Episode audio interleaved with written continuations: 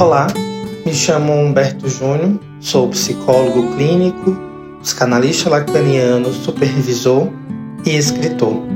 E esse é o podcast Alô Lacan, um podcast para tratar, comentar e criticar o lacanismo contemporâneo, a prática psicanalítica e não só.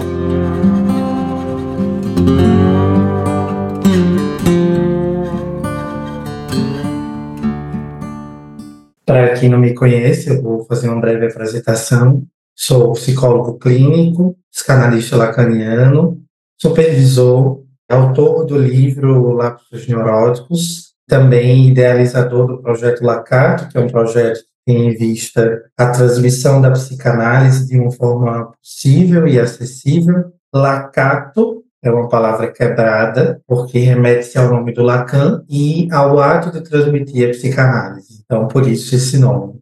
Estou lançando esse podcast, né, essa nova aposta, um podcast que tem um nome um pouco cômico, eu diria, né, Alô Lacan, justamente porque refere-se a um livro que eu gosto muito, que o título do livro é Alô Lacan, é claro que não, e também a prática que o Lacan tinha de por vezes ligar para os seus analisantes, ou até mesmo Glória, que era sua secretária, chamá-lo na sala de espera dizendo que alguém esperava para falar com ele ao telefone.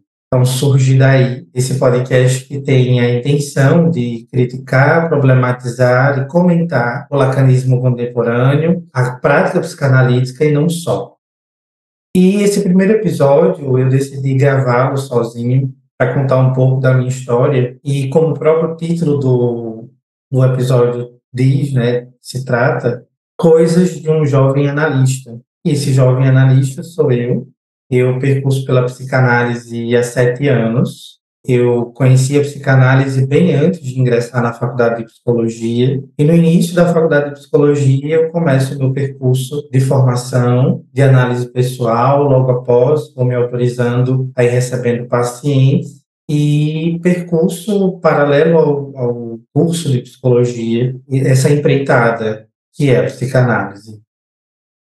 E nesse tempo de prática clínica, mas também de, de várias e inúmeras implicações, idas e vindas, começos, recomeços, construções, desconstruções, destruições, eu aprendi algumas coisas. Eu queria compartilhar esse, esse primeiro episódio. Ele se endereça principalmente aos colegas que estão iniciando na prática clínica e eu elenquei 10 coisas de um jovem analista. A primeira coisa é a prática clínica é solitária, mas nós não estamos abandonados.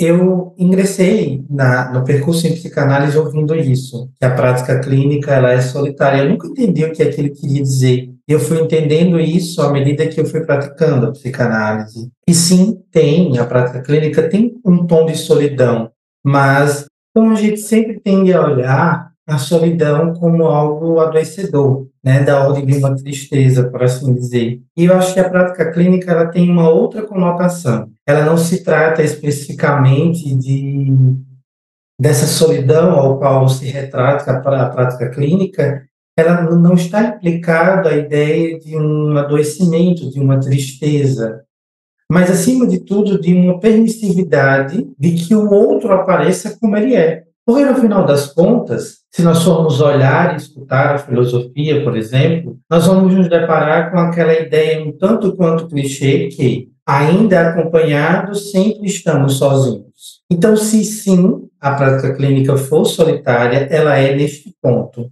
Mas o que não quer dizer que nós estamos abandonados, que nós estamos é, à revelia do nada e de ninguém, ao Deus dará, por exemplo. Nós temos os pares, né? Nós temos muitas pessoas no meio. Eu lembro que quando eu comecei na psicanálise, foi bem antes da pandemia, e tudo era muito ortodoxo, né? Tinha essa pegada um tanto quanto distante da realidade, ninguém aparecia nas redes sociais, é, o Instagram não era uma opção de transmissão da psicanálise, eram, eram sempre analistas muito ocultos, que eu costumo dizer, que tinha a boca na nuca, que não falavam, não só dentro do setting analítico, mas também fora dele. E com a pandemia isso mudou um pouco, pelo menos para mim. Foi possível encontrar pares do Brasil e do mundo que falam, que têm a boca no lugar da boca e que usam ela para poder dizer do que pensam, do que acham e de suas interpretações acerca da teoria. Eu poderia dizer, se a minha impressão, porque esse primeiro episódio tem visto as minhas impressões, a prática clínica é solitária, porém não toda. A segunda coisa é que a clínica ela é tão dinâmica quanto a vida. Inicialmente, quando a gente começa o percurso clínico, a gente tende a viver um impasse. Viver só da clínica, ter a clínica em outro trabalho, é, se dedicar só à clínica, mas e a clínica é instável. A gente escuta muito isso, né? E muitos medos atravessam essas frases, meio que se, se incidem no nosso caminho, no, na nossa frente. Comigo não foi diferente. Por um bom tempo, eu precisei sustentar outros trabalhos que não só a prática clínica, e tinha em vista uma questão sintomática, analítica, mas também tinha em vista a questão da segurança financeira. Só que é, penso que essa, esse ponto da segurança financeira precisa ser um tanto quanto questionado. Não porque nós não podemos e devemos ter uma outra garantia de que vamos ter o dinheiro do aluguel, por exemplo, ao final do mês. E eu não acredito nessa história de bancar a clínica, de bancar o desejo. Eu penso que isso é uma história criada para a gente não poder lidar com a vida como ela é. E eu penso que essa, essa história criada de bancar o desejo, bancar a clínica, é, vela a, o, o, ponto real do enodamento da nossa prática. Que seja na prática clínica, que é algo que depende exclusivamente da entrada e saída de pacientes, seja, por exemplo, numa prática como o CLT, nós vamos sofrer instabilidades, porque até mesmo, por exemplo, quem é concursado, digamos, de alguma forma, em algum momento passa por instabilidade, quando, por exemplo, o concurso está comprometido, há uma possível exoneração, tudo pode acontecer. E, infelizmente, ou felizmente, o capitalismo nos, nos ajuda a colocar a prática clínica, é, a elevar a prática clínica a esse estatuto de é instável ou não é instável? O que, é que caracteriza é, entrada e saída de pacientes? Mas, obviamente, penso que no início da prática clínica não há problemas de nós podermos, de nós estarmos com a clínica e termos um outro trabalho. Eu lembro que logo no início do início, quando eu concluí a faculdade de psicologia, eu trabalhava em quatro lugares diferentes três eram outros e um deles era a clínica. E eu sempre atendia é, às noites, de seis às dez, de duas às dez. Nunca era em horário, por exemplo, horário comum durante o dia, porque eu estava com outras ocupações. Então, a gente tem muito esse receio quando está no início, e parece que não é possível falar disso em psicanálise. E quem fala disso é taxado como volátil, como fútil, como quem está banalizando a psicanálise. A terceira coisa, a análise nunca é nossa, é sempre do sujeito. E eu acho que essa terceira toca na segunda coisa, quando, por exemplo, os pacientes vão embora. É muito difícil no início da prática clínica, quando os pacientes vão embora, quando eles deixam o trabalho analítico já empreitado, já engatado e vão embora às vezes sem nem nos avisar. E aí é uma coisa que eu estou entendendo, melhor dizendo, que a análise não é minha, a análise é do sujeito. E que ele faz disso o que ele bem quiser. Lógico que, no setting analítico, isso não pode nem deve se tornar uma coisa meio qualquer, de todo jeito. E isso cabe a você, enquanto psicanalista, fazer alguma coisa com o que possivelmente está acontecendo. Mas nós não temos o controle de quem entra e de quem sai da nossa clínica. Certa vez eu ouvi uma coisa muito interessante de um psicanalista dizendo que cada sessão é um acontecimento e eu não tenho garantias que o sujeito volta semana que vem. Se ele voltar, tudo bem. Mas a única certeza que eu tenho é que essa sessão pode ser a última. E sim, por via da transferência, a gente é levado a acreditar que o sujeito ele vai voltar semana que vem, semana que vem, semana que vem. Mas a única certeza que nós temos é que a, sessão que está acontecendo é essa de agora. Se ele volta ou não, isso fica a revelia de muitas coisas. E sim, a análise não é nossa, enquanto psicanalista. Uma quarta coisa, e eu tenho aprendido muito sobre isso, é que uma supervisão não se trata de certo ou errado, e sim dos efeitos. Eu lembro de ter vivido algumas experiências de supervisão durante esse percurso que costumeiramente eu escutava na supervisão. Está errado, isso aqui está certo. Não era para ter feito assim. Você não, te, não pode fazer isso. E uma supervisão, pelo menos em psicanálise que se preze, não tem essa finalidade. Não é função do supervisor dizer o que está certo ou o que está errado. É função do supervisor apontar o efeito da, da interpretação feita pelo psicanalista, que está sendo supervisionado. E eu costumo dizer isso nos grupos de supervisão. Se você escuta isso do seu supervisor, corra, porque aí não é um lugar para você permanecer. Assim como a gente precisa pautar o início do tratamento em vias de acolhimento para aquele que sofre, quem chega até uma supervisão chega indagado, chega questionado, seja, chega angustiado porque não sabe o que fazer com o caso. Então não tem porquê o supervisor vir com grosserias e nesse lugar de grande outro, de mestre, e querer responder e evitar as ordens desse lugar. O lugar da supervisão é um lugar outro. Uma quinta coisa, eu não preciso aceitar todo mundo. Claro que isso é com o tempo. Inicialmente, a gente tende a aceitar todo mundo que chega para tratamento. Todo mundo que chega, quer falar, quer dizer alguma coisa, a gente tende a acolher porque a gente precisa de dinheiro, e essa é a verdade. Fala dessa história de bancar o desejo para não falar do dinheiro. Mas a gente precisa de dinheiro para se manter, para pagar análise pessoal, para pagar supervisão, para pagar é, é, grupos de estudos, para pagar para quem participa de escola. E se você não tem de onde tirar esse, esses valores, de onde você tira que não seja da sua prática clínica? Então, com o tempo, eu tenho aprendido que eu não posso, nem preciso acolher todo mundo. Que em alguns casos eu vou até fazer a primeira escuta, mas quando eu não tiver condições de atender, e isso não tem a ver com a minha competência técnica, tem a ver simplesmente com questões extremamente outras, eu vou poder repassar encaminhar aquele caso. Uma sexta coisa é que a nossa própria análise pessoal nos coloca no ritmo da clínica. A gente tende a chegar na, na análise alienado de uma forma tão incrustada ao grande outro e nós não pensamos que parece que a gente só precisa de um outro lugar para existir, parecido com aquele que outrora nós existíamos antes. E a análise ela vai nos desprendendo desses lugares e nos permitindo fazer coisas outras, que não sejam essas que nós só estamos ensinados a viver. Uma coisa que eu gosto sempre de questionar é: será que eu tenho condições de existir fora dessa realidade ao qual hoje eu me queixo, é, isso é uma questão clínica, uma questão de supervisão, mas também uma questão pessoal. E por isso a importância de, em psicanálise, para quem pratica a psicanálise, estar nessa constante da própria análise pessoal. Uma sétima coisa, o psicanalista é, é e se faz num ato, apenas. Eu digo isso, é essa sétima coisa que eu tenho aprendido, é que o psicanalista ele não é uma, uma coisa que existe enquanto ente. Não à toa Lacan disse que a psicanálise é filosófica. Então, há uma subversão do sentido ontológico do ser.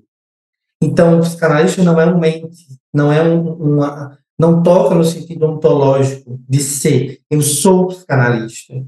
Mas o psicanalista é o que faz no ato no ato analítico, no acontecimento da sessão. Né? E isso parece ser muito óbvio para alguns, talvez, que agora estejam ouvindo, mas é, são coisas que eu tenho aprendido na prática, que eu já sei teoricamente. Mas eu acho que existe uma diferença entre conhecer e saber.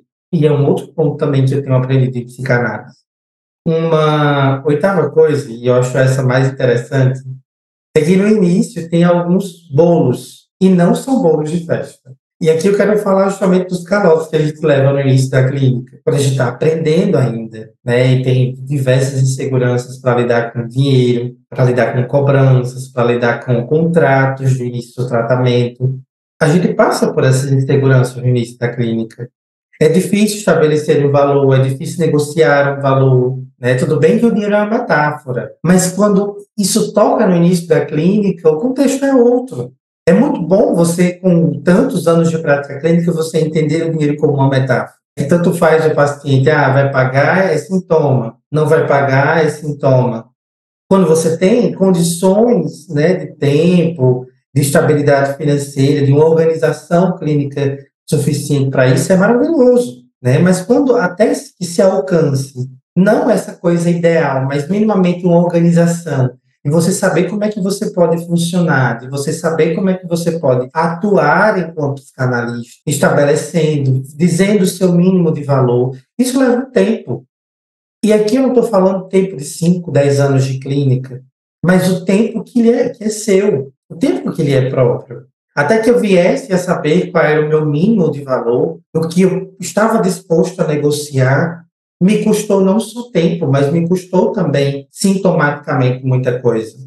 Então, a gente precisa também tratar sobre esses pontos, né? Isso é um, um, uma questão que, que eu tenho aprendido.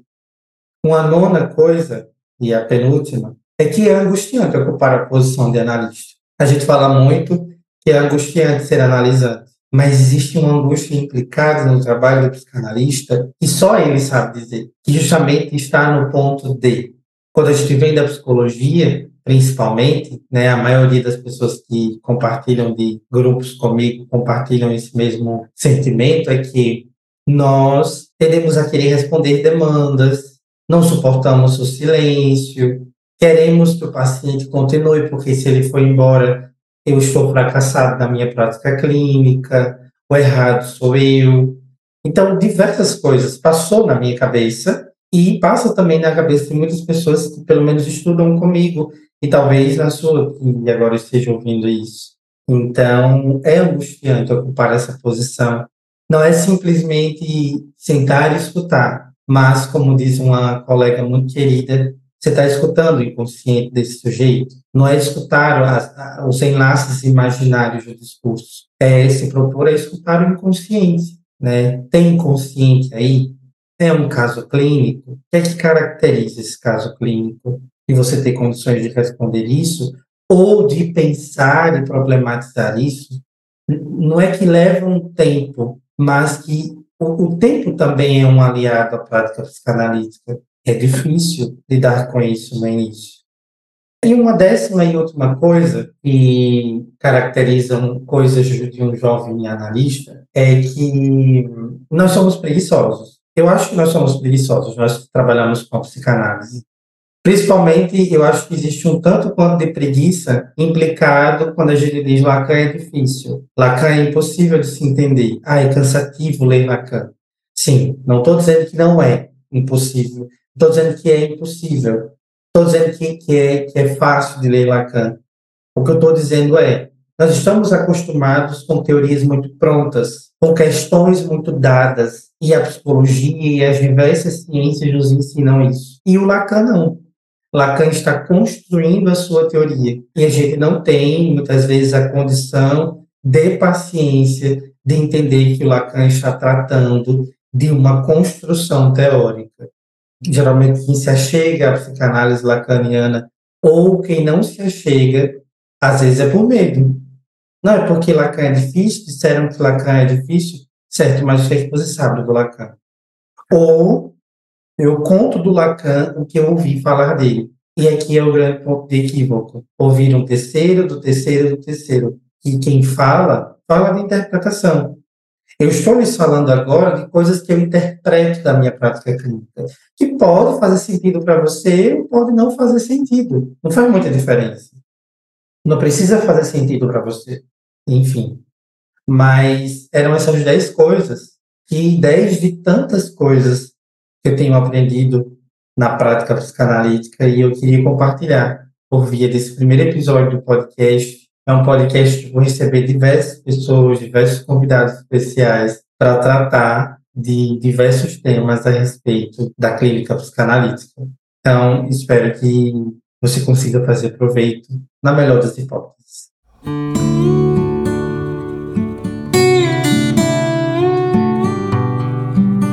Se você gostou desse episódio, siga-me aqui nessa plataforma para receber a notificação dos novos episódios e também me siga no Instagram, arroba Humberto Júnior Psi, e também meu canal no YouTube. Curta, comente e compartilhe. Um abraço.